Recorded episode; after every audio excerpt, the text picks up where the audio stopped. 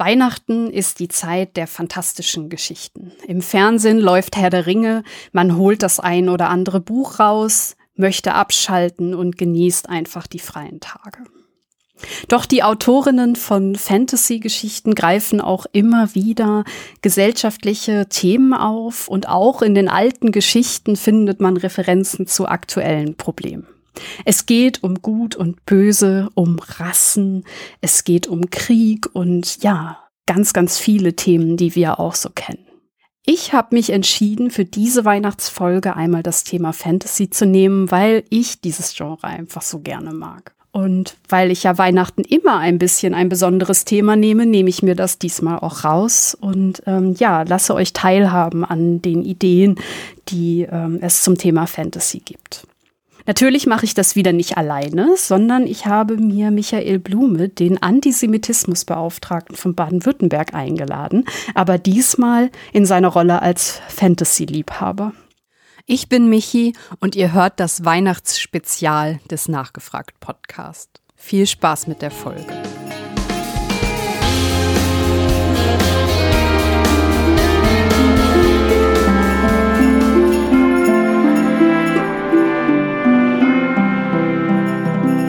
Weihnachten. Zeit abzuschalten und sich mal anderen Dingen zuzuwenden als dem politischen Alltag. Grund genug für mich, einmal ein Spezial über eins meiner Lieblingsthemen zu machen. Die Fantasy. Ich habe mir dazu einen Fantasy-Liebhaber eingeladen. Herzlich willkommen, Michael Blume. Hi Michi, schön dich wieder zu hören und danke für die Einladung, dass ich jetzt sogar zu Weihnachten, zu deiner Weihnachtsfolge sprechen kann. Ich äh, kann mir auch niemanden Besseres vorstellen für dieses Thema, denn ähm, du fällst auch im Internet immer mal wieder dadurch auf, dass du gerne D&D spielst, dass du Tolkien magst und ähm, ja generell die ähm, fantastische Literatur ranholst, um halt auch deine Themen zu vermitteln. Würdest du das auch so sehen? Ja, absolut. Also es ist so, dass ich sogar schon ein Radiostück mal produziert habe zu Tolkien, äh, zu seiner Mythentheorie. Ähm, also es ist nicht nur so, dass ich Fantasy gerne lese, sondern auch, dass sie mir äh, sehr hilft, äh, wissenschaftlich. Ähm, da geht es einmal um das menschliche Erzählen und es geht um die Rätsel der Zeit. Also Fantasy ist ein ganz wichtiger Teil meiner Arbeit. Ja, und ähm, da haben wir eigentlich auch schon das erste Motiv, nämlich ähm, du hast die These aufgestellt, dass Geschichten erzählen und fantastische Themen gegen Verschwörungsglauben, Hass und sogar äh, aktuelle Probleme wie die Klimakrise helfen. Habe ich das richtig verstanden oder würdest du sagen, das geht dann doch ein bisschen zu weit? Nee, das hast du ganz richtig verstanden. Also wir sprechen jetzt zum Beispiel über Weihnachten oder sprechen jetzt vor Weihnachten, zu Weihnachten. Und auch für Menschen, die völlig nicht religiös sind und denen das nichts bedeutet, ähm, kann das ja interessant sein zu sehen. Auf der einen Seite haben wir hier also den Geburtstag eines jüdischen Kindes, ähm, der aber in einer Handwerkerfamilie geboren ist und der es aber irgendwie geschafft hat, zum Mittelpunkt der ganzen Zeitrechnung zu werden. Also die ganze Welt rechnet heute nach diesem diesem Kind ähm, die Zeit und nach diesem Fest die Zeit. Und da muss man gar nicht irgendwie selber religiös sein, um da zu sagen, hey, da, das ist hier irgendwie interessant, äh, sondern da kann man auch einfach kulturwissenschaftlich äh, interessiert sein. Und dann kommt noch dazu, ähm, dass äh, der, der große, ja, ist ein Holocaust-Überlebender und großer Philosoph, den ich sehr schätze, Hans Blumenberg, ähm, inzwischen gestorben, in, äh, aber der hat ähm, ein, untersucht, woher dieser Hass herkommt. Er war selber betroffen, also wegen seiner jüdischen Mutter äh, ist er diskriminiert worden, äh, äh, ausgeschlossen worden, verhöhnt worden, er kam ins Arbeitslager, er hat sich die letzten Monate noch verstecken müssen, hat in einer kleinen Dachkammer überlebt, ein Leben Leben lang immer wieder über Höhlen gearbeitet. Ähm, und er hat genau am Antisemitismus und an Adolf Hitler die These aufgebaut, äh, Enge der Zeit ist die Wurzel des Bösen. Enge der Zeit ist die Wurzel des Bösen. Und ah. da sind wir schon beim Thema, nämlich, ähm, weißt du, Fantasy ist ein Weg, Science Fiction ist ein anderer, über den habe ich auch schon gearbeitet, aber Fantasy ist ein Weg, mit der Enge der Zeit umzugehen, die uns ja alle betrifft. Und wenn man das einmal verstanden hat, äh, dann wird einem doch recht viel klar.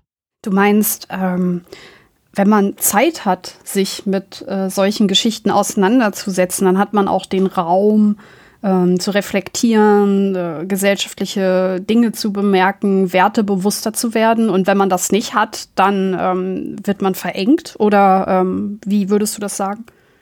Ja, genau. Also es ist ja so, wir beide machen das ja gerade. Wir sprechen über das Thema. Wir nehmen uns Zeit, sagen wir ja auch.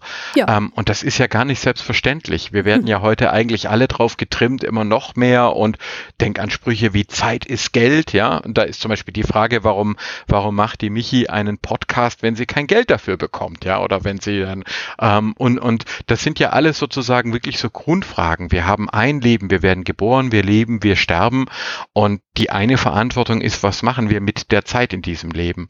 Und äh, Tolkien selber hat das sehr beschäftigt, weil es haben ihm natürlich viele Leute vorgeworfen, wie kommst du eigentlich dazu? Du bist Professor, ja, du bist Sprachwissenschaftler und dann äh, entwickelst du die ganze Zeit fantastische Welten ähm, und, und schreibst äh, Kindergeschichten, hat man damals gesagt. Und er hat eine, eine große Rede gehalten on Fairy Stories, ähm, die dann auch publiziert worden ist, äh, wo er gesagt hat, das stimmt gar nicht, das sind keine Kindergeschichten, sondern in diesen Fairy Stories ähm, üben wir den Umgang mit Realität.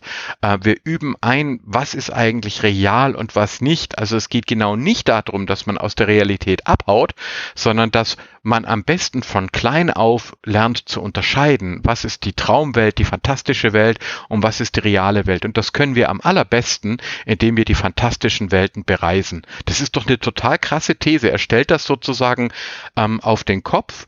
Und wenn ich da nochmal Weihnachten erwähnen darf. Äh, Im berühmten Weihnachtslied heißt es ja zum Beispiel, bring uns, äh, äh, bringt uns gute neue Meer.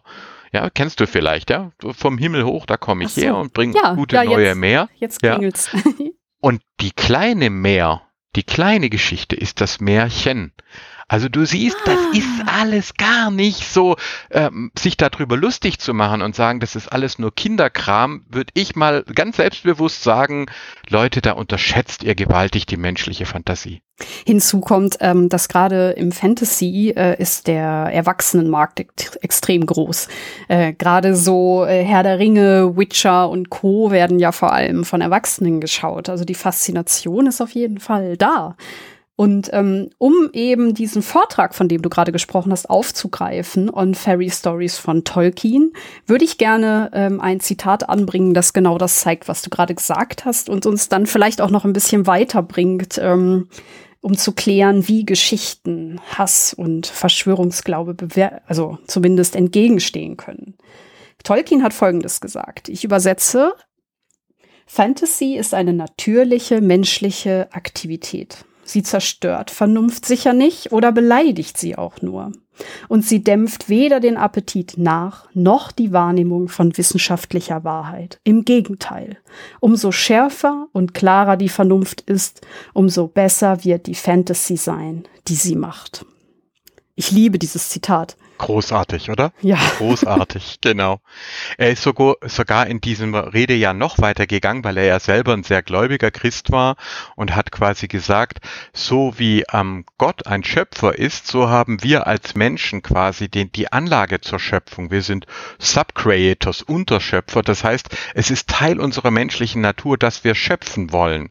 Also die Freude daran, eine innere Welt zu erschaffen, ja, ob äh, selber als Autorin oder als als Leserin, ähm, das ist das, was uns zu Menschen macht. Da kriegt man schon Gänsehaut. Da stellt sich also ein Professor hin, Anfang des 20. Jahrhunderts, und äh, ähm, dreht gewissermaßen den ganzen Spott ähm, auf den Kopf, der gegen Märchen und gegen Fantasy ähm, über Jahrhunderte gepflegt worden ist. Können wir denn dann auch den Schluss ziehen, dass Menschen, die sich mit solchen Geschichten beschäftigen, weniger anfällig sind für Hass und rechte Ideologie und Extremismus? Oder müssen wir ähm, eigentlich sagen, nee, äh, wenn jemand ähm, Hass schüren will, dann wird er das auch tun, selbst wenn er äh, Mittelerde super findet? Gibt natürlich beides. Also es bietet keinen absoluten Schutz, so wie wir das sehen können, gibt es gar nichts, was einen absoluten Schutz gegen diesen Dualismus ähm, quasi bietet, also diese Einteilung der Welt in ja. Freund und Feinde. Und da ist ja auch bei Tolkien selbst sehr viel kritisiert worden. Also wenn du an die Orks denkst oder wenn du an die die Mensch, einige Menschenvölker, die sehr rassistisch äh, gezeichnet werden. Die Zwerge als äh, Bild für Juden und ähm, ja, halt, ähm, man hat Tolkien ja vorgeworfen, dass äh, die Zwer Zwerge an Juden erinnern, die halt gierig wären. Genau, und es ist auch so, dass er tatsächlich äh, das Judentum äh, mit den Zwergen verbunden hat. Er hat also die Zwerge nach dem Vorbild der Juden gemacht. Und wenn man sich das anschaut, in seinen frühen Werken sind die sehr, sehr gierig und äh, sie fallen immer wieder auf, auf die Gier rein und lösen damit Katastrophen aus. Sie sehnen sich nach ihrem verlorenen Heimatland. Ja, das Israel gab es ja noch nicht, als er das geschrieben hat. Ja, und äh, dann kommen aber auch die Palästinenser nicht wirklich gut äh, weg. Die Araberinnen und Araber, wenn er quasi Orks äh, dann nimmt und so. Also das ist schon relativ problematisch in seinem Frühwerk, aber dann arbeitet er sich da raus und am Schluss sind die Zwerge ganz klar auf der Seite der guten Völker. Sie gehören dazu. Ähm, sie sind, sie sind sozusagen ja voller Teil der Geschichte ähm, und jüdische Freundinnen und Freunde, auch Rabbiner, die das kennen von Tolkien, die finden das eigentlich richtig gut. Also man kann sagen, Tolkien hat sich sozusagen auch durch seine Fantasy und durch die Auseinandersetzung auch zu seiner Lebenszeit mit dem Nationalsozialismus, ähm, hat er sich quasi den, den, den Antisemitismus weggeschrieben, wegerzählt, ähm, hat sich da durchgearbeitet. Und das ist zum Beispiel etwas, was mich sehr ermutigt hat, als ich das erforscht habe, weil es eben gezeigt hat, dass Menschen, die antisemitische oder rassistische oder frauenfeindliche Vorstellungen haben, ähm, und da war ja Tolkien zu seiner Zeit wahrlich nicht alleine, dass die aber auch die Chance haben, über Fantasy sich da rauszuarbeiten. Es ist also nicht ein nach dem Motto, wer viel Fantasy liest, wird ein besserer Mensch. So einfach ist es nicht. Mhm. Aber wer Fantasy liest, hat die Chance, seine Empathie zu trainieren, sein, sein Mitgefühl zu trainieren und sich auch innerlich zu entwickeln. Und das würde ich schon sagen, da gebe ich Tolkien recht. Ich muss auch sagen, ich finde, dass im Fantasy gerade dieses Thema Rassismus ja schon direkt angelegt ist. Also halt ähm, die meisten äh, Welten, die ich jetzt so kenne, da wird das dann ja so gemacht, dass man vielleicht ein Stereotyp irgendwie aufbaut. Also es ist ja nicht nur bei Tolkien so, dass die Zwerge diesen Anstrich bekommen, ähm, also so diesen etwas äh, ja, geldgeilen Anstrich bekommen, sondern äh, zum Beispiel auch im Witcher ist das so, die Zwerge leiten für gewöhnlich die Bank, ähm, also die Geldgeschäfte werden über Zwerge gemacht, sage ich jetzt mal. Aber in solchen Geschichten werden dann meistens diese Anderlinge auch verfolgt. Ähm, in Witcher ist es sogar so, dass es Pogrome gibt gegen sogenannte Anderlinge, gegen Zwerge, gegen Elfen, Feen und so weiter. Und ähm, das ist etwas, was ein Motiv ist, das gerade heute immer wieder auftaucht. Würdest du es auch so wahrnehmen? Ja, also wo ich zum Beispiel auch tatsächlich gefragt worden bin, auch von Medien, äh, war zum Beispiel bei Harry Potter, ja, wo Ach, wir das ja oh auch ja. haben. Mhm. Ja, genau. Also diese Bankszenen, da wurden manchen Leuten ganz unwohl, ja, mit diesen äh, zwergenartigen Gnomen äh, mit spitzen Zähnen äh, in diesen Anzügen, die da das Gold verwalten und so weiter. Und ähm, du siehst schon, man spürt da, dass da alte Motive aufgegriffen werden und äh, ich äh, sage, das ist nicht schlimm, diese Motive aufzugreifen, sondern äh, was macht man da drauf? In einem Fachartikel, den ich mal ähm, geschrieben habe dazu, äh, Mitarbeiter Mythos, habe ich zum Beispiel auch auf die Drow verwiesen. Ich weiß nicht, ob du die kennst, die ja. Dunkelelfen. Ja, ja? Also äh, Ferun zum Beispiel Dungeons and Dragons, das ist am Anfang, ist das Wahnsinn. Also erstmal sind äh, die Bösen sind äh, schwarz ähm, und die Guten sind weiß äh, unter den Elfen.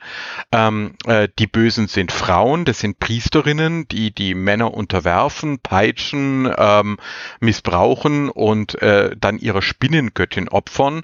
Und auf der anderen Seite sind eben die guten weißen Elfen, wo die Männer das Sagen haben. Also wenn du dir das anguckst in den 70er, 80er Jahren, dann mhm. ist das also aus heutiger Sicht wirklich krass einseitig, aber genau da siehst du auch eine enorme Entwicklung, dass dann zum Beispiel Dristo Urden, ja, dann äh, ein Drow ganz äh, berühmt wird, der sich eben davon löst und der sich einer guten Göttin Alistraye äh, anschließt und so weiter. Und jetzt gibt es eine Diskussion, dass man äh, in äh, Dungeons and Dragons die Drow abschaffen will und gar nicht mehr weiterführen will. Und das fände ich ein Stück weit schade. Ähm, denn genau wie bei Tolkien, er hätte ja auch einfach sagen können, ich höre jetzt auf, über Zwerge zu schreiben, war eine blöde Idee.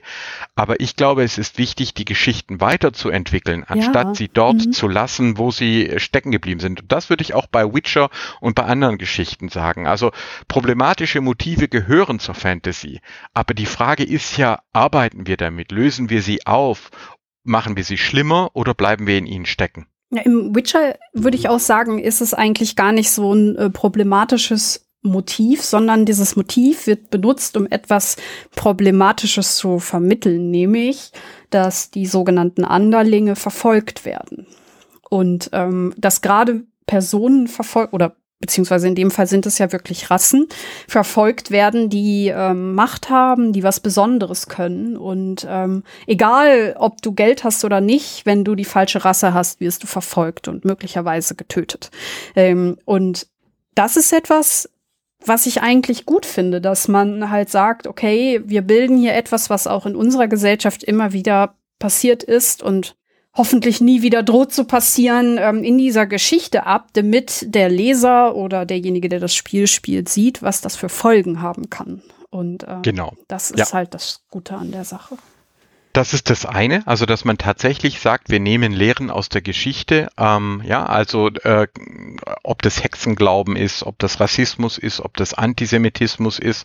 Und arbeiten sie auf, wir erinnern und geben damit äh, den Leserinnen und Lesern oder Zuschauerinnen, Zuschauern, Hörerinnen, Hörern die Chance quasi an dieser, dieser Lernerfahrung teil äh, zu haben. Aber ich fände auch ganz toll, wenn wir da hinkommen, auch zum Beispiel Themen wie Geld äh, zu bearbeiten, denn es ist leider so in der deutschen Tradition war es so, ähm, das Bildungsbürgertum, ähm, die Gymnasien waren am Anfang nur für ein, zwei Prozent der Bevölkerung. Da hatte man ja. Geld und man lernte nichts über Geld. Das war für die Mittelschulen, für die Realschulen, ähm, weil äh, wenn man drüber war, dann lernte man Altgriechisch und Goethes Faust, aber nicht, äh, was eigentlich Geld ist.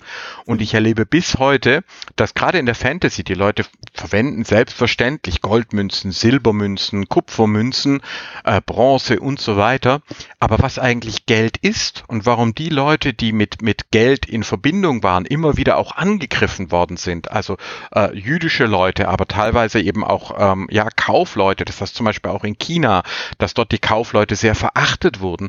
Was das eigentlich ist mit dem Geld, das ist zum Beispiel etwas, wo ich hoffe, dass Leute da ähm, quasi sich bereit sind, sich auf die Realität einzulassen, wenn sie auch gute Fantasy dazu erfahren haben. Weißt du, die Realität ist unglaublich komplex und unglaublich angstbeladen und wir sind ja noch nicht mal bei der Klimakrise. Ja?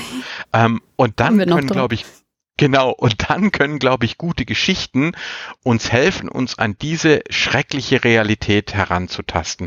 Das ist das, was Blumenberg zu Mythos sagt. Er sagt gewissermaßen, dass uns die Geschichten helfen, dass wir uns der absoluten Wirklichkeit, unserer Sterblichkeit, den Schrecklichen, dass wir uns dem stellen können. Darin sieht er die Funktion von Geschichten. Also ich hätte jetzt gesagt, die Antwort ist nicht so schwierig, ähm, aber wahrscheinlich mache ich es mir zu leicht. Ähm, es ist Neid die Menschen sind neidisch auf Mensch, also auf andere, die Erfolg haben. Und ähm, ja, wenn sie dann kein Stück vom Kuchen abbekommen, dann ja, geht's denen an den Kragen.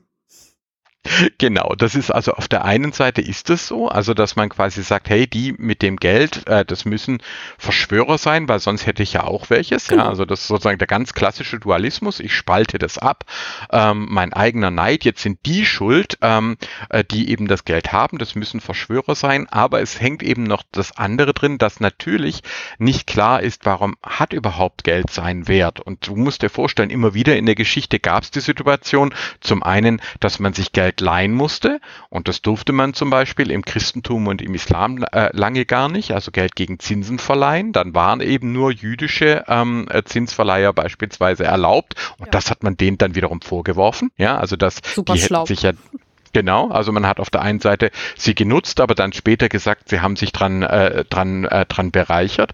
Und zum anderen aber natürlich gab es auch immer wieder Geldkrisen, wo zum Beispiel dann Geldwährungen ihren Wert verloren haben und die Leute konnten sich das nicht erklären. Zum Teil können sie das auch heute nicht. Oder denk mal, wie viele Leute gerade ihr Geld mit Kryptowährungen verzocken, mit, mit Bitcoin äh, und da auch riesige Klimaschäden übrigens anrichten. Und da siehst du also, das Thema Geld hat also auf der einen Seite die Neidkomponente und es hat auf der anderen Seite die sogenannte Ontologie, also die Lehre davon, wo kommen diese Seinszuschreibungen eigentlich her? Warum wird Gold als wertvoller eingeschätzt als Silber? Ähm, und äh, das sind eben Geschichten in Geschichten, Kurzfassung, Gold wurde mit der Sonne assoziiert, Silber mit dem Mond und deswegen hat man schon in Babylon diese Unterscheidung, dass Gold wertvoller ist als Silber. Aber all das weiß ja heute kaum noch jemand. Und du siehst es, indem wir uns mit Fantasy ähm, befa äh, befassen, sind wir an solchen Themen dran. Das Ding ist, dass ich Fantasy eigentlich fast gar nicht mit ähm, Geld und ähm, Vermögen verbinde. Ähm, und zwar die Geschichten, die ich so konsumiere, die ich besonders schön finde, da kommt fast nie Geld vor. Also zum Beispiel, wenn ich auf die Herr der Ringe gucke, ähm, dann ist es immer, dass die Leute von sich aus wollen, ähm, dass es etwas Gutes dabei rauskommen. Das höchste der Gefühle sind noch ähm, Tauschhandel. Also, dass ähm, Aragorn zum Beispiel zu der Geisterarmee sagt, ich erlöse euch, wenn ihr mir jetzt noch einmal helft. Ähm, alles andere, ähm, also da würde ich sagen, kommt Geld fast überhaupt nicht vor. Ja, und ich würde sagen, ähm, wenn du jetzt an den Ring denkst und an Gollum, der mein Schatz, ja, genau, da, also abgesehen, ja, abgesehen davon, dass der Ring natürlich golden gezeigt wird, ja, ähm, und, und zum Beispiel auch die Frage der geheimnisvollen Inschrift äh, sich von Anfang an stellt, ja, da hast du natürlich genau, also Münzen bekommen ihre Werte ja nicht nur durch das Metall, sondern äh, vor allem auch durch das, was auf sie aufgeprägt ist, ist quasi die Frage, was ist denn ein Schatz? Was macht denn eigentlich Dinge wertvoll? Und das ganze Ding heißt der Herr der Ringe. Also es stellt es nicht nur auf den einen Ring, sondern auch auf die anderen äh, Ringe diese Frage. Und das ist großartig, ja, sozusagen. Also es stellt wirklich, meine ich, ganz zentral die Frage, für was ist es wert zu leben ja. und für was ist es im Notfall auch wert zu sterben. Und der Sam Gamgee, ähm, das hat Tolkien ja immer wieder gesagt, das ist ja sein eigentlicher Held, ist sozusagen der, der britische Soldat, der war ja selber im, im äh, Ersten Weltkrieg auch äh, gewesen gewesen. Und der britische Soldat, der einfach bereit war, nicht in, äh, mit, mit Orden an der Brust, sondern quasi im Kampf für sein Land ähm, äh, und für das Gute aus der Sicht von Tolkien sein Leben zu geben, das war der Held. Sam Gamgee ist für ihn eine zentrale Figur, gerade weil er nicht so im Mittelpunkt steht und weil diejenigen, die die Filme und Bücher gar nicht lieben, nicht einmal wissen, wer das ist. Also fast könnte man sagen, jeder kennt den Ring als den Schatz, aber aus Tolkiens Sicht war er Sam Gamgee, der das Herz am richtigen Fleck hatte und der wusste, dass der Schatz eben nicht im Gold liegt. Ich muss aber sagen, man unterschätzt Frodo immer wieder. Also. Du bist ein Frodo-Fan. Nein, ähm, ich bin ein großer Sam-Fan. Da werden wir auch noch ähm, äh, im Ausklang dieser Sendung zu kommen. Ähm, dennoch habe ich das so ein bisschen gelernt. Ähm, Sam und Frodo haben in der Art, wie sie mit Gollum umgehen, so einen Gegensatz. Ähm, vielleicht einmal kurz, ähm, Frodo und äh, Sam äh, gehen irgendwann aus der Gruppe der Gefährten raus und treffen Gollum. Und Sam ist mit Gollum sehr streng und zum Teil auch wirklich gemein. Und Frodo ist derjenige, der dann versucht, ähm, Gollum immer wieder ja auf seine Seite zu ziehen, weil er weiß, dass wenn er Gollum fies behandelt, dass er dann davon nichts hat. Und ich finde, in den Szenen, in dem Teil der Geschichte wird deutlich, dass es auch gut war, dass Frodo den Ring hat. Was nicht heißt, dass Sams Leistung unterschätzt werden soll. Denn Sam ist einer der wenigen, der es geschafft hat, den Ring wieder abzugeben. Das ist große, ja, das ist, das ist groß, das ist großer Charakter, ja, klar. Ja, ich wäre da ganz bei dir und da können wir sogar noch mal den Anfang zurückgreifen. Ja, wenn du dich erinnerst, ganz am Anfang, als es darum geht, quasi die Gefährten ähm, äh, machen sich äh, ähm, auf auf dem Weg und so weiter. Da ist ja dann auch zum Beispiel auch die Frage Vertrag. Ja, ähm, äh, wie wird Beute aufgeteilt und dergleichen. Sam interessiert das alles gar nicht. Sam ist derjenige, der mitgeht einfach aus Freundschaft und aus Liebe. Und ich glaube, dass ein Teil von seiner Wut auf Gollum ist, zum einen will er, will er Frodo schützen. Genau. Und zum anderen ähm, ist sicher auch ein bisschen Eifersucht dabei. Also immer dann, wenn Frodo sozusagen nett ist zu, zu Gollum, ähm, dann ist Sam dann, also das heißt, Sam ist nicht hier der große Denker. Er denkt, es interessiert ihn nicht irgendwie eine Beute aufzuteilen. Er will keinen Vertrag und er will auch keinen Ruhm und so weiter. Er tut das, was er tut, einfach aus Freundschaft und Liebe.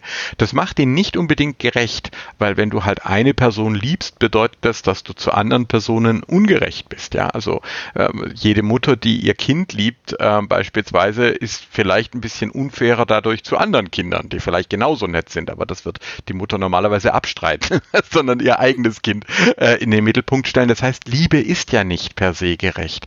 Und Sam Gamgee, ähm, finde ich, das ist das Wunderbare an dem Charakter, der liebt einfach, verstehst du? Der, das, das ist sozusagen, und das macht ihn aber auch, da gebe ich dir recht, gegenüber Gollum ein bisschen ungerecht. Ich muss sagen, das finde ich sehr, sehr schön. Sam liebt einfach. Sam ist auch einer der wenigen Charaktere in dieser Geschichte, die ähm, mehr Facetten haben, also wo es auch äh, Charakterschwächen gibt. Wenn ich jetzt zum Beispiel an Boromir und Aragorn denke, hat man klar diesen Gegensatz ähm, Boromir als derjenige, der Charakterschwächen hat und Aragorn als der Perfekte, der nie irgendwelche Fehler macht. Das ist generell ein Motiv, was ich in Herr der Ringe sehe, dieses Gut und Böse immer als Abgrenzung oder übersehe ich was? Genau, also das wäre sozusagen das Problematische in der Fantasy generell und gerade auch bei Tolkien, ähm, der sogenannte Dualismus. Ähm, mhm, genau. Also das ist die These, die habe ich 2015 äh, bei äh, Rabbi Sachs ähm, äh, entdeckt, einen großen ähm, Oberrabbiner war er damals, ist inzwischen auch gestorben. Wir hatten auch kurz Kontakt, Religion, Demografie, zu ein paar wissenschaftlichen Themen gearbeitet. Ähm, äh, und er hat eben äh, diese Dualismus These aufgestellt, dass er gesagt hat, die Grundlage von jeder Form von Extremismus, das ist schon eine ziemlich harte These, ja, also mhm. eine Grundlage von jeder Form von Extremismus, ob religiös ähm, oder politisch, ähm, ich würde sogar sagen bis zur Gewalt im privaten Bereich, mhm. ähm, ist der Dualismus. Das heißt, ich beanspruche alles Gute für mich und meine Gruppe und sage, wir sind die unschuldig Verfolgten und an allem, was schief läuft, sind die anderen schuld. Also äh, im Antisemitismus die Juden, im Rassismus die Zuwanderer, im Sexismus die Frauen, die Hexen äh, beispielsweise. Aber das kann ja auch bis in den privaten Bereich gehen. Ja, wenn jemand eine Beziehung geht schief und dann hast du einen Typen, der quasi immer nur meint, äh, sie hat Schuld und, und nicht auch mal in der Lage ist zu reflektieren, ob er vielleicht auch einen ähm, äh, Anteil daran hat, dass es auseinandergegangen ist. Und dieser Dualismus, so ähm, Jonathan Sachs, bildet die Grundlage von jedem Extremismus. Ich habe das dann später auch noch bei anderen entdeckt, bei Buber, vor allem bei Blumenberg, aber es hat mich weggebracht vom sogenannten Hufeisen in der Politikwissenschaft, wo ja. man nämlich gesagt hat, die Probleme gibt's immer nur links und rechts an den Rändern, aber nie in der Mitte. Und äh, dadurch habe ich gelernt zu verstehen, das stimmt gar nicht. Also du hast auch Leute in der Mitte der Gesellschaft immer schon gehabt, die in der einen oder anderen Form äh, selbstgerecht, aggressiv oder sogar gewalttätig geworden sind. Und das kann man mit dem Dualismus entschlüsseln. Und da hast du jetzt natürlich das Problem in der Fantasy. Auch bei, ähm, äh, bei Tolkien, ja. Elfen sind gut, Orks sind böse. Ja? Aragorn ist gut, ähm, äh, ja, hier der, die, die Nazgul sind böse. Das heißt, es werden sozusagen, was das Erzählen ja viel einfacher macht, ja, es werden absolut gute und absolut böse Charaktere gegeneinander, äh, gegeneinander gestellt. Was ich nur der Fantasy wieder zugute halten würde, ist, ähm, gut, das ist ein Beginn, vielleicht gerade auch für, für Menschen, die damit anfangen, vielleicht auch der richtige Beginn, aber es entwickelt sich ja weiter, zum Beispiel in dem, dass wir es gerade diskutieren. Mhm. Ja. Ich bin mir gar nicht sicher, ob, ähm, ob das nicht auch ein Zeiteffekt ist. Also man hat halt zu Zeiten von Tolkien das einfach auch noch nicht so gemacht, dass äh, Charaktere so komplex sind. Also so dieses Thema in Anführungszeichen Anti-Held, das ist was sehr Modernes. Und ähm, man hat damals, glaube ich, eher Geschichten so geschrieben, okay, ähm, ich brauche eine dunkle Person und ich brauche eine helle Person. Ich denke, dass so Charaktere wie Boromir und Sam und Co., das war schon sehr modern. Das hat man früher, also früher war das, glaube ich, so das höchste der Gefühle, oder?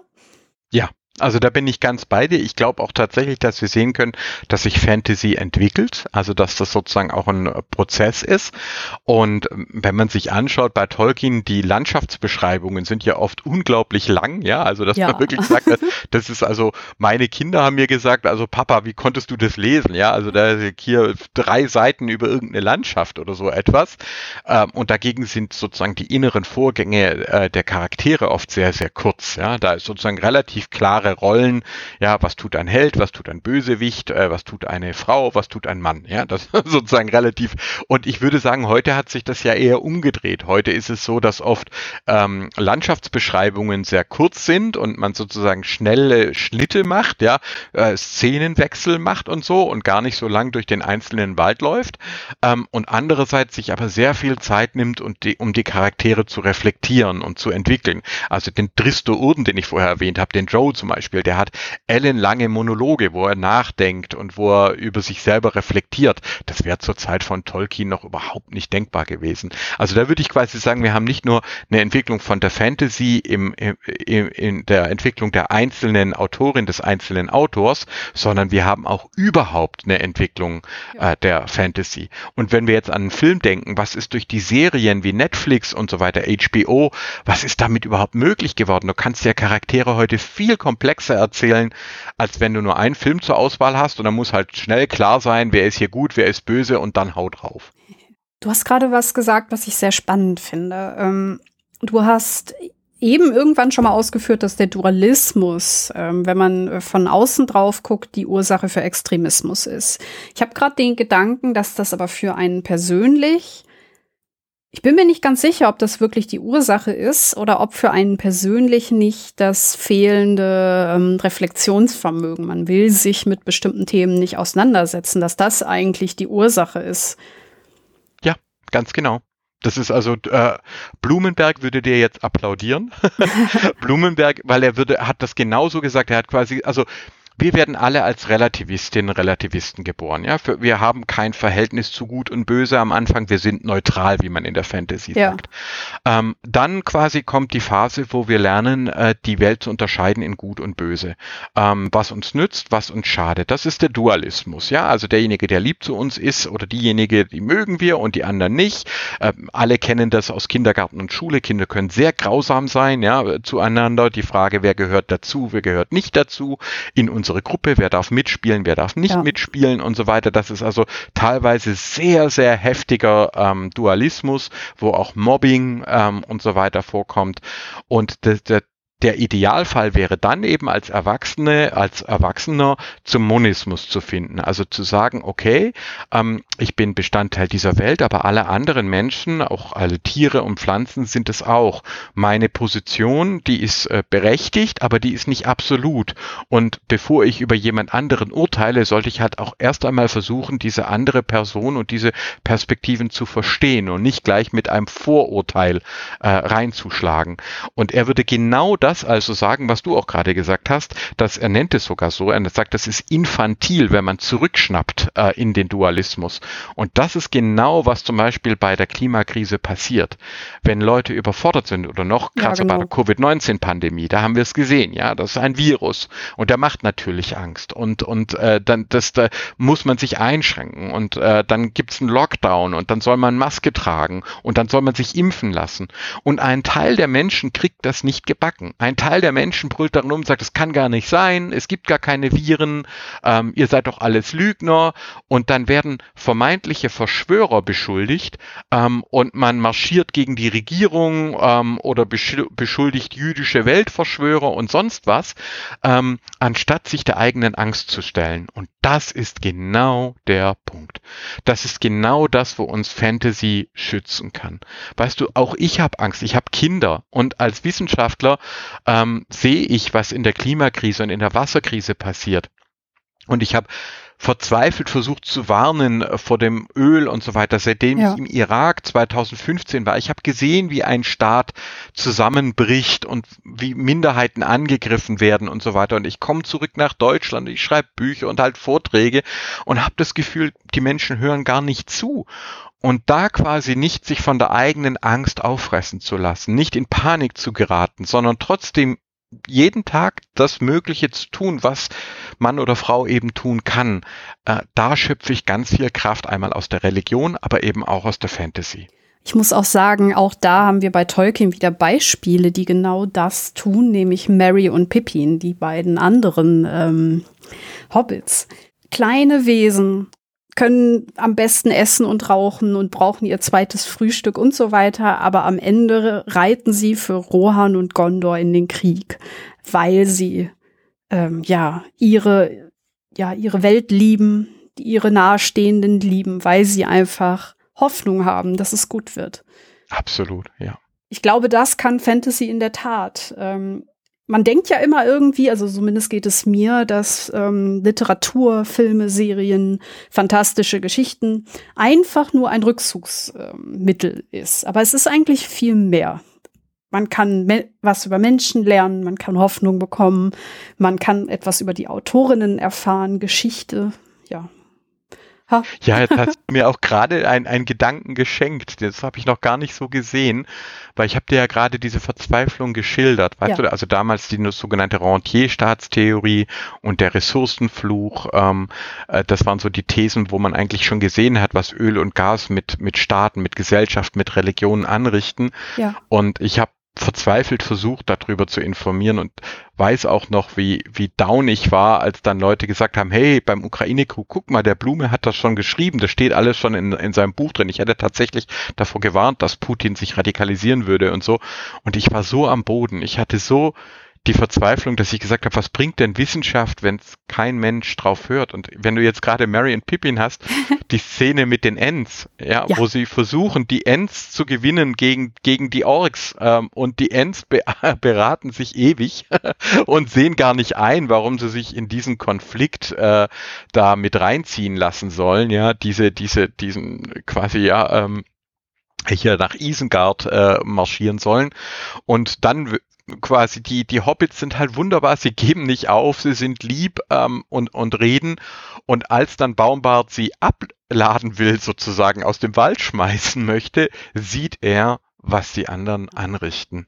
Und dann äh, kommt der großartige Marsch äh, der Ents. Und das gerade gibt mir etwas, das, so habe ich es noch gar nicht gesehen, dass sozusagen die Hobbits die sind nicht die größten Kämpfer, aber sie können wunderbar erzählen und sie bleiben dran. Und so gewinnen sie die Verbündeten, ähm, die vielleicht irgendein tapferer Streit, selbst ein Aragorn, ja, mit der, mit seinen flammenden Ansprachen, wäre der wahrscheinlich an den Ents abgeperlt.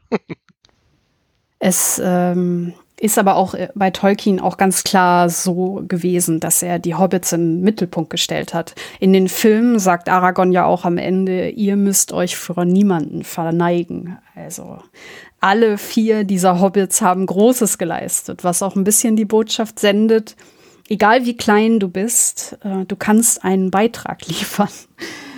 Das finde ich schön. Ganz genau. Und das äh, schlägt dann auch wieder die, die Brücke zu dem, was wir am Anfang gesagt haben. Ja, Weihnachten, ein, ein Handwerkerkind wird, äh, ja. wird gefeiert. ähm, ja, und der Hintergrund ist einfach, in dem auch heute die meiste Fantasy, praktisch alle Fantasy stattfindet, nämlich die Alphabetisierung.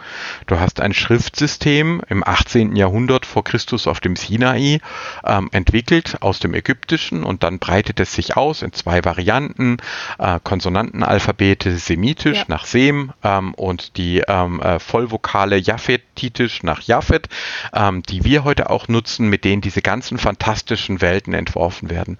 Und immer mehr Menschen, immer mehr Jungen und immer mehr Mädchen lernen, lesen und schreiben. Das ist die, das, was die Geschichte antreibt, die Demokratisierung antreibt. Und es ist auch genau, was du gerade beschreibst, auch bei Tolkien wieder so ein Schritt, nicht die großen Männer nur machen Geschichten, sondern die kleinen Hobbits machen Geschichten. Und inzwischen würden wir sogar sagen, auch die Frauen. Also heute würde man in so eine Geschichte ja. auch starke Frauenfiguren. Äh, ja, im Film hat man ja sogar mit Arwen ein bisschen getrickst, um überhaupt weiß. Frauenfigur reinzukriegen. Ja, nicht nur Arwen, sondern auch die Rohan EU. Jetzt habe ich ihren Namen vergessen. Oh, Schande auf mein Haupt. Die, ähm, die Rohan-Prinzessin. Genau, EO, äh, komm, lass uns, den müssen wir jetzt noch rausfinden. wir können unmöglich die Weihnachtsfolge, ohne dass wir den Namen der Heldin haben, die dann, äh, er sagt doch dann sogar, er kann nicht getötet werden äh, von einem Mann, ja? Genau. Eowyn, habe ich das richtig? Ah, Stimmt. Genau. Wir haben Eowyn, also tatsächlich, ja. Aber das war nicht nur im Film, das hat Tolkien schon so gemacht. Also Tolkien hat schon geschrieben, dass Eowyn den Hexenmeister umbringt und als einzige den Haupt Nazgul töten konnte. Weißt du, und zum Beispiel dann nochmal Weihnachten. Wer hat denn diesen äh, Zeitrechner sozusagen zur Welt gebracht? Natürlich die Maria. Ja, ja. und äh, wenn du nach äh, Sizilien einmal kommen solltest, in Messina, da ist eine große Statue aufgebaut auf für die Madonna della Lettera, äh, weil man sich dort erzählt, dass quasi diese Miriam, also eine Jüdin, habe einen Brief geschrieben an diese Stadt ähm, und damit äh, gewissermaßen die Stadt gesegnet.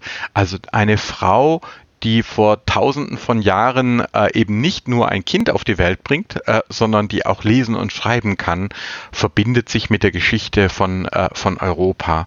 Und äh, hier quasi bei Tolkien, der ja wirklich, würden wir aus heutiger Sicht sagen, jetzt eher noch eine klassische männliche Sicht ähm, äh, geschildert hat, aber auch da brechen schon starke weibliche Charaktere wie Eowyn auf. Ich finde, ich weiß nicht, ob du mir zustimmen würdest, aber man kann doch eigentlich nicht leugnen, dass in der Fantasy es auch so etwas wie einen Fortschritt gibt. Ja, schon, aber wenn es um die starken Frauen geht, ähm, hm, ähm, äh, finde ich, kann man das auch nicht ähm, äh, übersehen, dass es da immer noch sehr männlich geprägt ist. Ein Fortschritt gibt es natürlich. Also ich glaube, wir kommen ja gleich noch mal zu Tipps vielleicht, also was wir den HörerInnen mitgeben würden.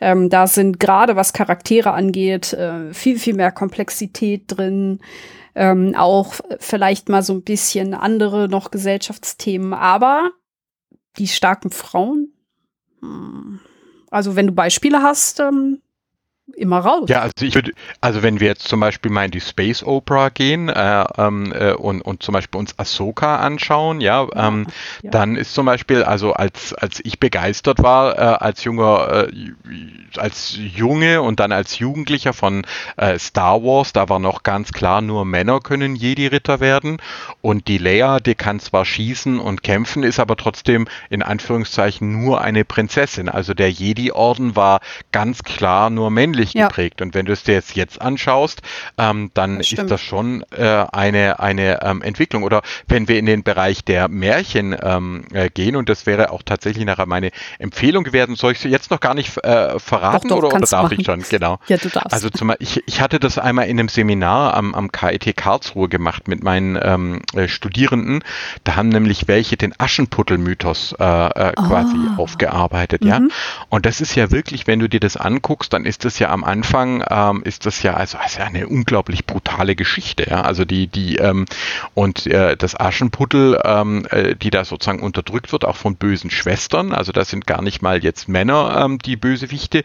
Und ihr größter Traum ist es, äh, dann aber reich zu heiraten. Ja? Also das war nämlich die Frage dann, ist das sozusagen ein emanzipativer äh, Mythos oder ist das nicht eigentlich einer, der einer Frau sagt, das Höchste, was du im Leben erreichen kannst, ist, dass du halt den richtigen Kerl abkriegst. Ja? Ähm, und wenn du jetzt, also als Beispiel wollte ich vorschlagen, Cinderella ist tot von äh, ah. Colin Byron, mhm.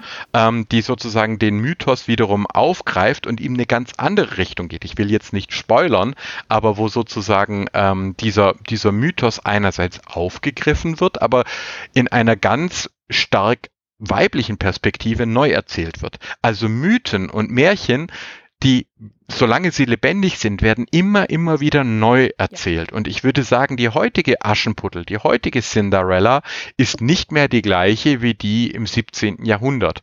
Und da meine ich, da sehe ich den Fortschritt. Nicht, mhm. dass quasi alle alten Geschichten schon toll waren, sondern dass sie mit jedem Mal, wo sie neu erzählt werden, sich ein bisschen auch weiterentwickeln können. Und ich, ähm, ich bin ja ein Fan davon, dass auch alte Geschichten ähm, sich weiterentwickeln. Also dass man eben als Peter Jackson die Entscheidung fällt, ähm, noch andere starke Frauen reinzunehmen. Galadriel ist auch noch so ein Beispiel. Ähm, oder dass man halt sagt, okay, ähm, Diversität fehlt, also geben wir sie dazu, weil eine Geschichte darf sich aus meiner Sicht weiterentwickeln. ja. Vielleicht muss sie es sogar.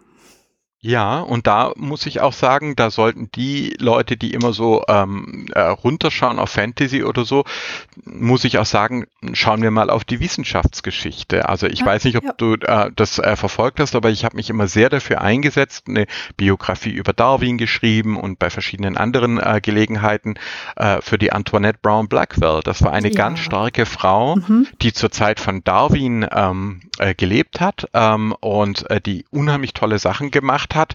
Ähm, also für Menschenrechte, gegen Sklaverei, gegen Alkohol gekämpft, aber vor allem für, auch fürs Frauenwahlrecht. Ja. Sie hat auch eine glückliche Familie. Sie war die erste Pfarrerin in den USA. Sie hat also wirklich unfassbar viel äh, geleistet ähm, und äh, hat zum Beispiel ein Buch geschrieben, The Sexes Throughout Nature, wo sie schon Fehler ähm, in äh, der Argumentation von Darwin aufgezeigt hat. Er hat gesagt, die Männer hätten quasi die sexuelle Selektion gewonnen.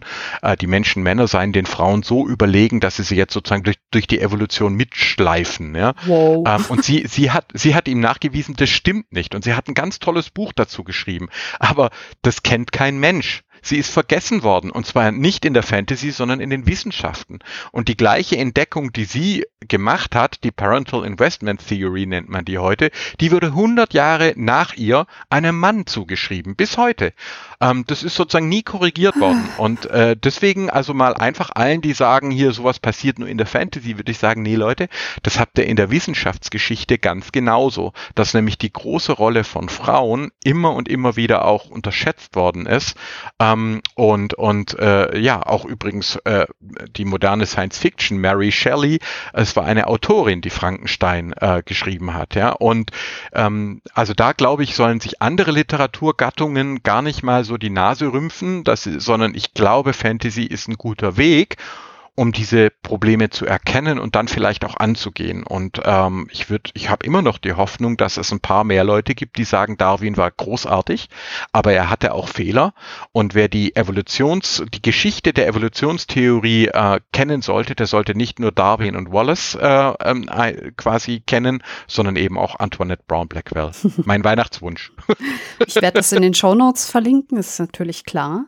Und doch muss ich sagen, ich würde mir mehr starke Frauen in fantastischen Geschichten wünschen.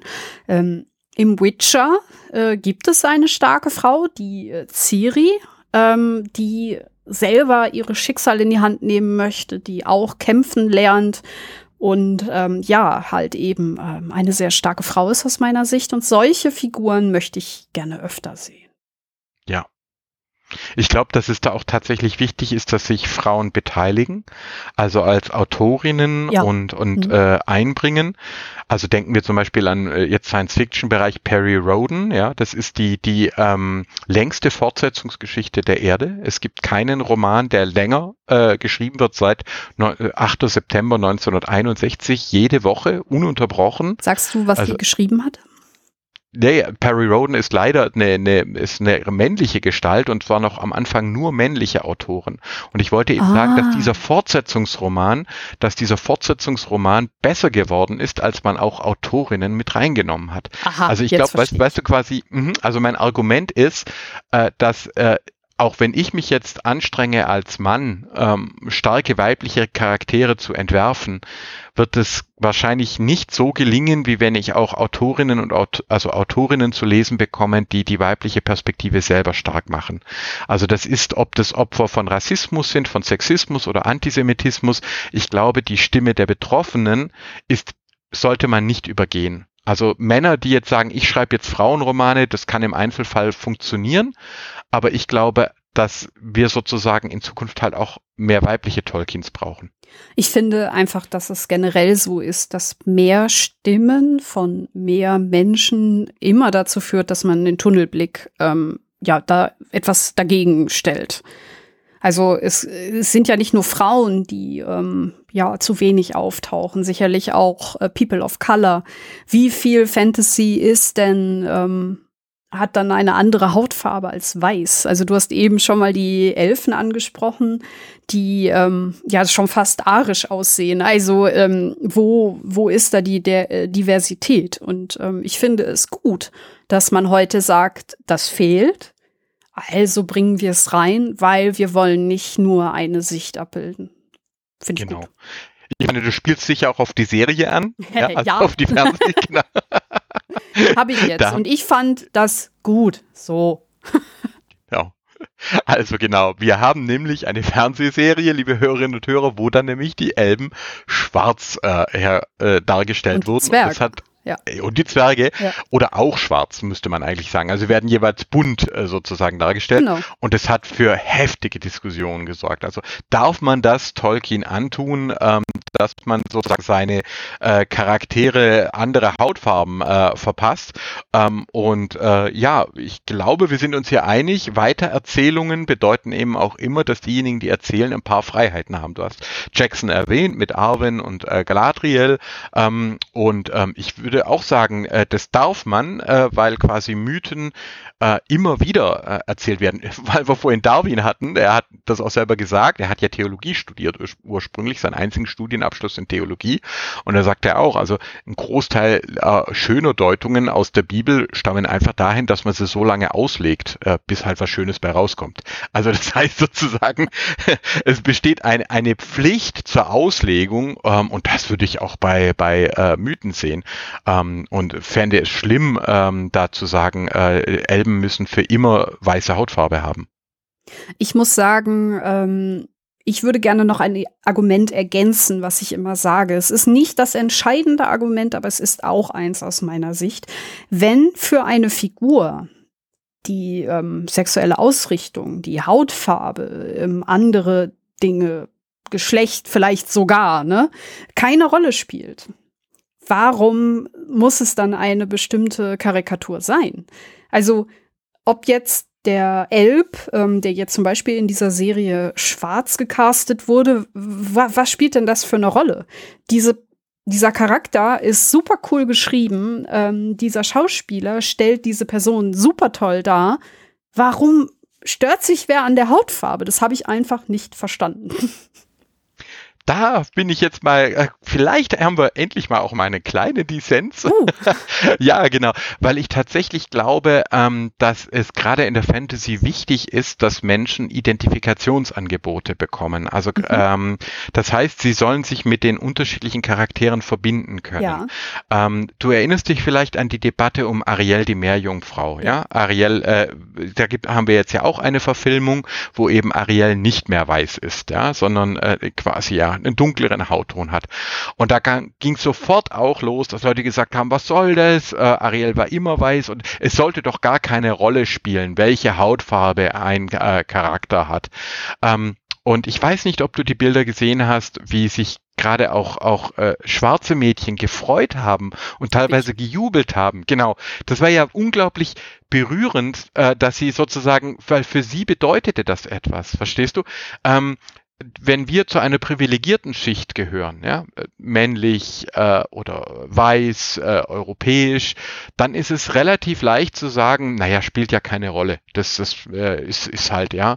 Ähm, aber wenn man zu einer quasi zu einem Milieu gehört, das um Anerkennung kämpfen muss, ähm, dann bedeutet das etwas, wenn du ankommst und wenn das auch anerkannt wird. Und deswegen finde ich das eigentlich gut, ähm, äh, dass sich Fantasy da diesen, diesen Themen ein Stück weit äh, stellt. Wenn man jetzt die Drow einfach abschafft, die dunkle Elfen, und so tut, als hätte es sie nie gegeben, ähm, dann wäre eben die Geschichte, die auch der, der Vorurteile, der Kampf um Anerkennung nie erzählt. Und ähm, äh, Terry Roden, ja, wie gesagt, das ist ein, patriarchaler, maskulinistischer Typ, aber den jetzt einfach neu zu starten und zu sagen, wir machen eine Stunde Null, Geschichten sollen weitererzählt werden und sie sollen Menschen die Möglichkeit geben, die das möchten, einzusteigen und sich zu identifizieren. Und dann sind ähm, Hautfarben, dann sind Geschlechter, dann sind Identität, sexuelle Orientierung ähm, vielleicht auch auch, auch wichtig für diejenigen, die bisher keine, keine Stimme gehabt haben. Das ist selbstverständlich komplett richtig. Aus dem, was ich eben gesagt habe, darf man nicht den Schluss ziehen, dass man trotzdem nur ein Typ Mensch abbildet, sondern man ich möchte gerne, dass man daraus den Schluss zieht, so viele wie möglich, damit sich jeder identifizieren kann. Das heißt. Jetzt sind wir uns wieder einig. ja, aber das ist halt entscheidend. Ich würde gerne als Gesellschaft irgendwo dahin, irgendwann dahin kommen, dass solche äußeren Merkmale nicht mehr wichtig sind. Ähm, das sind sie aber erst dann, wenn sich jeder identifizieren kann und wenn sie natürlicherweise auch alle vorkommen. Und ja. leider sind wir halt, ich war schon einen Schritt weiter. Und äh, im Moment sind wir da, dass wir eben noch sagen müssen, es ist wichtig und wir müssen diese Diversität abbilden. Entschuldigung, wenn ich jetzt hier müssen sage, aber mir ist das ein Anliegen. Ja, Genau. Und da würde ich eben, wenn wir vorher diesen, dieses, dieses Ding hatten, Dualismus ist ein Rückfall, ähm, da würde ich eben sagen, ähm, es findet eben in jeder Generation neu statt. Also das heißt sozusagen, ähm, äh, wir, wir können wenn wir jetzt sagen, die Fantasy, jetzt ist es erreicht, ja, jetzt äh, lassen wir es weg. Nee, äh, wir hoffen ja, dass es künftige Generationen noch gibt ähm, und äh, dass die auch noch weiter Fantasy lesen und anschauen und genießen. Und für die, die dann aufwachsen, wird es auch wieder wichtig sein. Also ich glaube, da sind wir uns dann doch, also vielleicht dann doch einig. Also ich würde nur eben sagen, es ist kein Prozess, der dann einmal aufhört, sondern es ist ein Prozess, der in jeder Generation äh, neu stattfindet. Ähm, mit jede, also wir unsere Kinder, also meine Kinder und, und äh, die von meiner Frau, die, die äh, orientieren sich nicht mehr nur an der Fantasy ihrer Eltern, sondern die wählen sich schon auch eigene. Und da quasi finden sie ihre Fragen wiederum drin. Ich hoffe, dass äh, jede Generation dann nicht bei Null anfängt, sondern ähm, ja, obwohl man natürlich auch sagen muss, dass es nicht so linear ist. Ne? Es ist ja eher so ein Baum. Ne? Also halt, man geht auch mal wieder zurück und ähm, es ist eine Entwicklung. Es ist im Fluss. Genau. Kennst du Eleanor Ostrom? Nein. Weil das, was du gerade gesagt hast, ähm, passt wunderbar dazu und ähm, das ist auch etwas, äh, was ich sehr vertrete. Eleanor Ostrom war die erste Frau, die einen sogenannten äh, Wirtschaftsnobelpreis ähm, verliehen bekommen ah. hat 2009. So genannt, weil das ja eigentlich kein Preis von Nobel, sondern ja. von der schwedischen Nationalbank. Aber egal, äh, ich finde, das äh, darf man jetzt mal einfach so stehen lassen. Sie ja. hat den Nobelpreis der schwedischen Reichsbank äh, im Gedenken an Nobel äh, erhalten. Warum? Sie hat zum einen aufgelöst äh, die Vorstellung, es gebe nur zwei Arten von Eigentum, staatlich oder ähm, äh, äh, privat, mhm. sondern sie hat zwei weitere Formen, äh, Mautgüter und öffentliche Güter, ähm, äh, quasi identifiziert, also Bäche zum Beispiel, ähm, Natur, frische Luft und so weiter. Äh, ist ganz toll, also wirtschaftswissenschaftlich äh, ist sie ganz, ganz äh, toll. Und das, was du gerade gesagt hast, das nannte sie und andere aus der Bloomington School, auch ihr Mann, Polizei egozentrisch. Das bedeutet, du kannst nicht mehr aus einer Perspektive alle Fragen beantworten. Ähm, ah, zum Beispiel hat mhm. man ihr die Aufgabe gestellt, wie wird ein Polizeirevier optimal ähm, wie muss das optimal organisiert sein in einer amerikanischen Stadt. Und sie und ihre Leute haben dann, sind sogar mitgefahren mit der Polizei, haben äh, vor Ort quasi Termine gemacht, mit Polizisten gesprochen, mit Anwohnern, mit Betroffenen und sind zu dem Ergebnis gekommen, es gibt nicht die eine Lösung, one size fits it all für alle Städte, sondern du musst die einzelne Stadt angucken und ja. du musst die unterschiedlichen Leute erzählen lassen und quasi eine polyzentrische Sicht einnehmen. Ähm, und das halte ich für genau richtig. Also die alte Vorstellung, da steht ein alter weißer Mann auf dem Berg, ob das ein Platon ist oder ob das sozusagen ein, ein ja, Offenbarer ist oder was auch immer und der hat alle Antworten für immer parat, das glaube ich nicht mehr. Ich glaube, okay. dass sowohl in der Wissenschaft wie auch in der Fantasy es darauf ankommt, immer wieder ähm, Vielfalt zu Wort kommen zu lassen. Oh. das ist schön.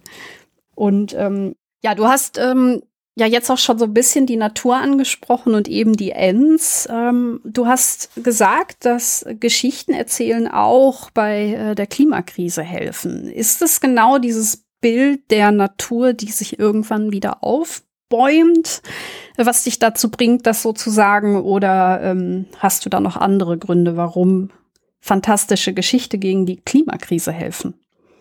Genau, also der Punkt, ähm, der mich dazu gebracht hat, diese These zu vertreten, ähm, war das Umschlagen der Klimakrise in die Wasserkrise. Ach so. Also vielleicht mhm. hast du es mitbekommen, dass ich quasi ähm, da sehr gewarnt habe wieder. Ja, das ist mein, mein Schicksal, ähm, quasi ständig rumzurennen und es doch nicht verhindern zu können. Ich habe ja sogar gedacht, dass du dazu ein Buch rausbringen willst. Genau, habe ich auch angefangen. Ähm, tatsächlich, ich habe es zum ersten Mal in meinem Leben allerdings einen Buchvertrag zurückgegeben, äh, weil die Entwicklung viel schneller und viel schlimmer war, als ich gedacht habe. Also ja. meine Ausgangsthese war, wir haben vom Irak ausgerechnet 20 äh, Jahre, das wäre 2035 gewesen. Ähm, und so wollte ich das Buch schreiben und dann habe ich festgestellt, nee, äh, das, das wird schon 2023 der Fall sein. Ähm, und mein sehr positiver Ansatz, ich wollte über Berge schreiben und wie schön das alles ist und dass wir es bewahren sollen, hm. ähm, der, der hat überhaupt nicht mehr gepasst. Und das ist quasi genau der Punkt, ähm, äh, glaube ich, dass quasi Klima, wenn es ein bisschen wärmer wird, das können wir psychologisch leicht von uns weghalten. Ja, da können wir sagen, na ja, wird's halt ein bisschen wärmer. Ja, vielleicht hast du damals mitbekommen, Döpfner, äh, der von von Springer, der dann gesagt hat, ja, die großen Zivilisationen sind ja entstanden, als es wärmer wurde. Ja, also habt euch doch mal nicht alle so, ja, ein bisschen ein paar oh. halbes Grad mehr ist ja kein Problem. Aber Wasser, wenn es plötzlich drum geht, ähm, es fehlt Wasser und dann gibt's wiederum Starkregen, Extremregen, das geht ganz tief rein. Da können wir uns nicht mehr vor jo. verstecken. Das betrifft uns jetzt alle. Und das war quasi auch mein Punkt, dass ich gesagt habe, die Realität, auf die wir zurasen, die ist ziemlich schrecklich und große Teile der Welt werden unbewohnbar. Ja. Ähm, ich habe das gesehen im Irak und ich hoffe mal, dass es inzwischen auch mehr und mehr Menschen einsehen, dass die Klimakrise nicht erst irgendwann kommt, sondern sie findet jetzt statt und sie findet vor allem auch über das Wasser statt. Und diese Ängste, damit sich auseinanderzusetzen, sich klar zu machen, dass äh, die Welt sich jetzt schon verändert und dass wir eine Mitverantwortung daran haben, auch eine Mitschuld daran haben, wie die Dinge Dinge gerade laufen, das ist meines Erachtens psychologisch so viel und so heftig, ähm, dass ich hoffe, dass wir da auch gute Fantasy ähm, bei haben. Solarpunk ist zum Beispiel in der Richtung der Science Fiction, die sehr positiv die Hoffnung machen will. Es gibt die Wasserthriller, die sind vor allem sehr düster, sehr, sehr dramatisch und ich hoffe, dass wir auch Fantasy-Werke haben werden, die uns helfen, mit dieser, äh, ja, mit dieser neuen Welt und auch mit der doppelten Wucht des Wassers umzugehen. Äh, wir haben immer gedacht, wir haben Wasser, wir können es verschwenden, wie wir wollen. Und damit klarzukommen, dass wir uns da geirrt haben, ich glaube nicht, dass wir das nur mit Wissenschaft schaffen. Da brauchen wir Geschichten, die noch gar nicht erzählt sind. Ja, ich muss sagen, ähm, das habe ich ja gerade schon angedeutet, ich finde, dass es in Tolkiens Geschichten auch schon vorkommt. Weniger Wasser als mehr die Zerstörung der Natur. Ähm, Saruman ähm, ist dafür ja ein Symbol, dass er ähm, in Isengard und Umgebung die Natur zerstört hat durch äh, den Wunsch, eine Armee aufzustellen. Ähm, und die Ents und wie wird er besiegt? Genau. Guck mal, wie ihn dann die Ents besiegen. Ich lass dich erzählen, genau. Ja. Darauf hm? wollte ich genau hinaus. Und du hast es ja gerade schon gesagt, dass die Ents sich ja erst entschieden haben, nichts zu tun. Ähm, ist ein super Bild für das, was heute passiert. Erst dann, als es bei denen vor der Haustür war und als sie gesehen haben, was Saruman mit der Natur tut, sind sie aktiv geworden und dann ist es besser geworden. Wir haben hier wieder dieses Motiv der Hoffnung und, und das finde ich so schön, dass äh, Saruman an seiner Machtgeilheit dann auch zugrunde geht und ähm, ja, dass eben nicht derjenige, der die Natur ausbeutet, der Böse, die Nummer gewinnt, sondern eben die Natur sich zurückholt, was ihr gehört. Das finde ich super schön. Genau. Und da steckt, also ich habe bin dem Baumbart mal äh, nachgegangen sozusagen und habe den ein bisschen erforscht und erkundet, ähm, weil das eine Noah-Figur ist, ähm, äh, der also äh, mh, also der sozusagen dann auch schon in Urzeiten gelebt hat und Flut und Heimat verloren und so weiter. Und die Ents entscheiden die Schlacht um Isengard, ähm, indem sie die Dämme öffnen und indem sie das Wasser auf äh, auf ihre Seite äh, bringen. Das was quasi die äh, die Truppen von Saruman einfach nur benutzt haben haben, um daraus Energie zu gewinnen, das Wasser verachtet haben, es gestaut weggetan haben, ja, und dann äh, die Bäume getötet haben.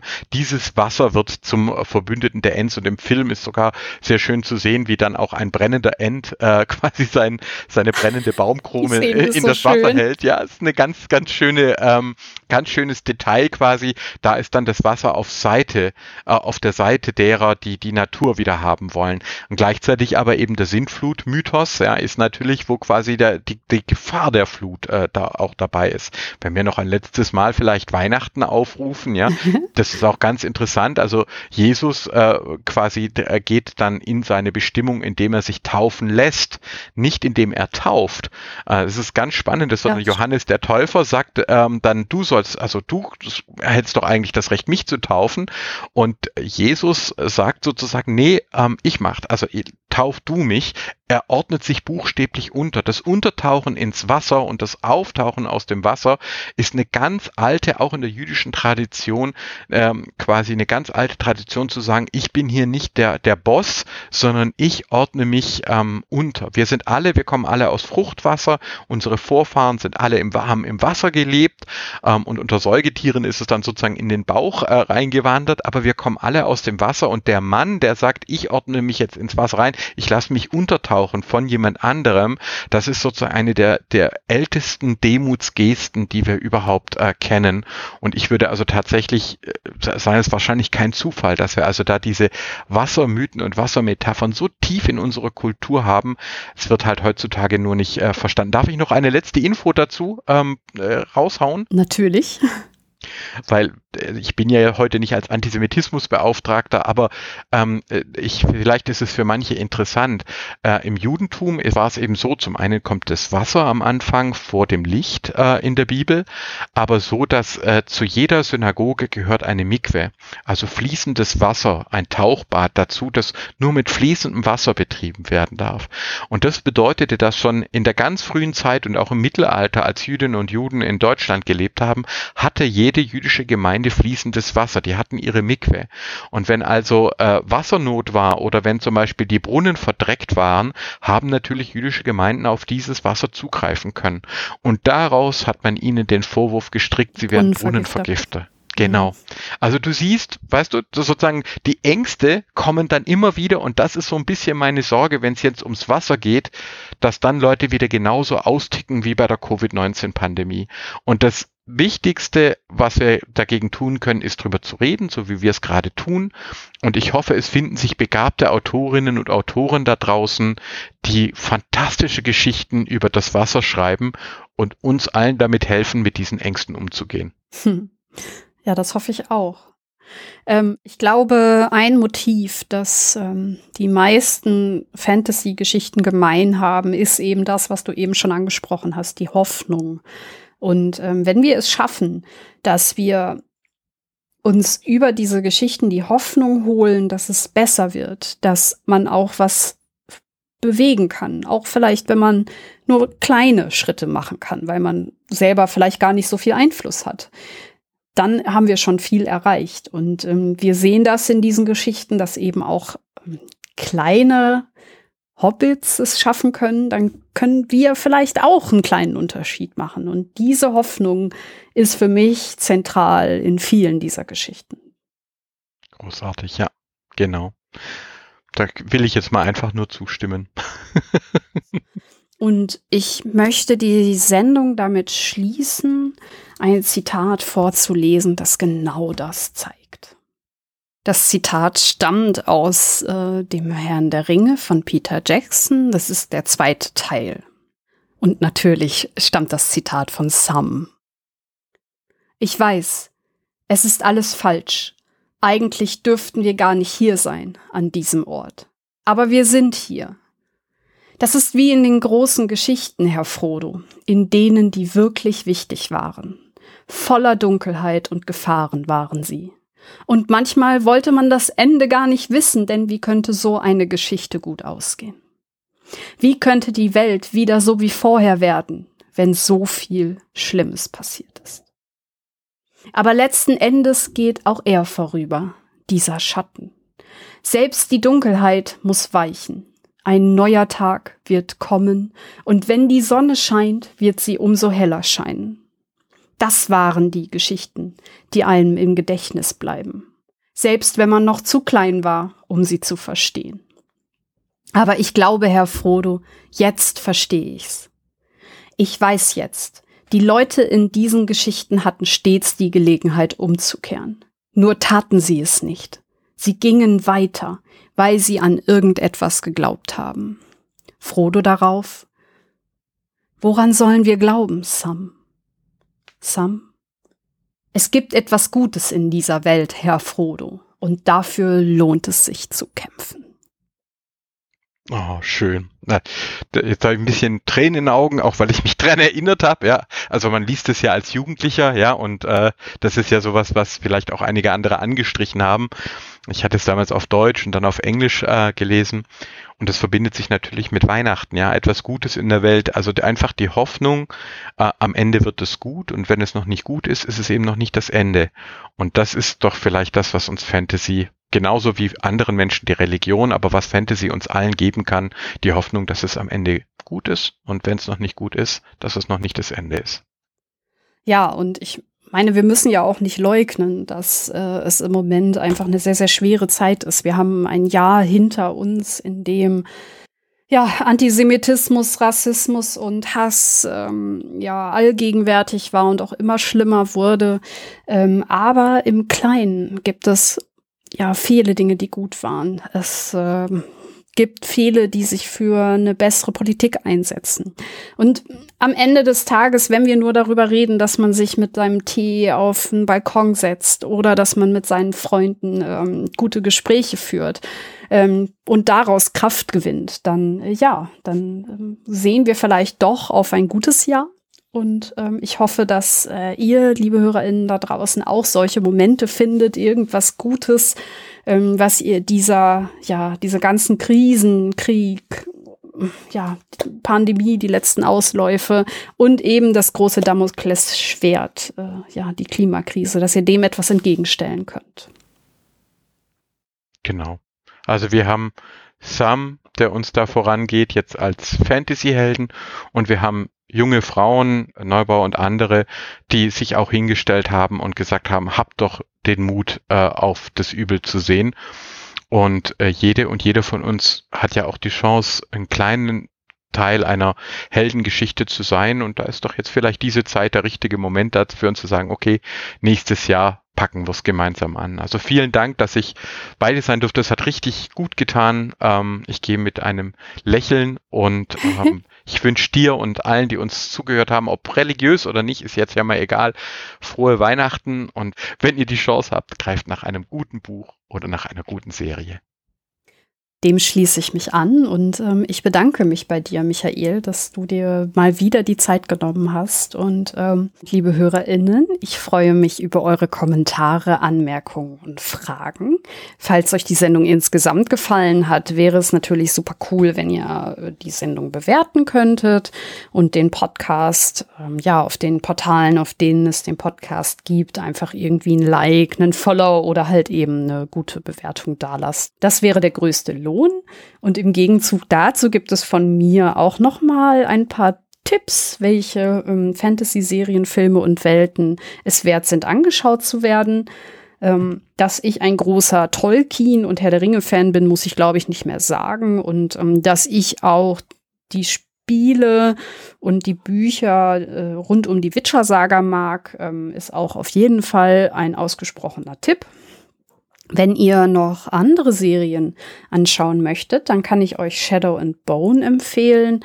Äh, da geht es um die Griecher. Das sind besondere Menschen, die Elemente manipulieren können. Und in deren Welt gibt es eine große dunkle Wolkenwand, die das ganze Land durchtrennt und tödliche Bestien beherbergt. Und ähm, diese Serie, die äh, hat da ein bisschen eine andere Mythologie. Das ist nicht so diese typische Zauberin oder halt ähm, die Drachen, die man so in diesem, ich nenne das jetzt mal westlichen Fantasy kennt, ähm, das macht es sehr cool. Also man hat da noch mal so ein bisschen einen anderen Blick.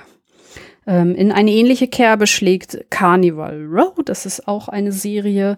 Äh, die Carnival Row ist ein sozialer Brennpunkt, ähm, wo Feen als Prostituierte arbeiten. Ähm, in dieser Serie geht es einfach um Rassismus. Das ist das Kernthema. Im Witcher heißt es, die Anderlinge werden systematisch unterdrückt in dieser Serie und auch selbst wenn die Geld haben oder irgendwie machtvoll sind, äh, stehen sie außen.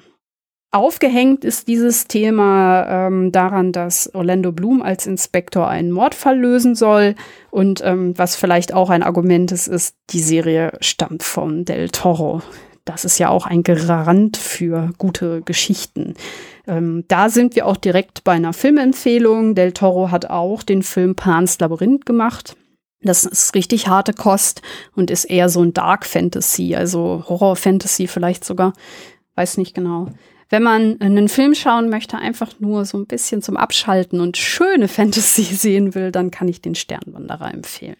Ja, das wären die Tipps meinerseits. Und ähm, ja, dann bleibt mir eigentlich nur noch, ähm, sammelt Kraft, kommt ein bisschen runter, genießt fantastische Geschichten, genießt das, was euch gefällt. Und dann hören wir uns im nächsten Jahr wieder und ich äh, wünsche euch einen guten Rutsch und schöne Weihnachten. Danke fürs Zuhören. Tschüss. Tschüss, frohe Weihnachten.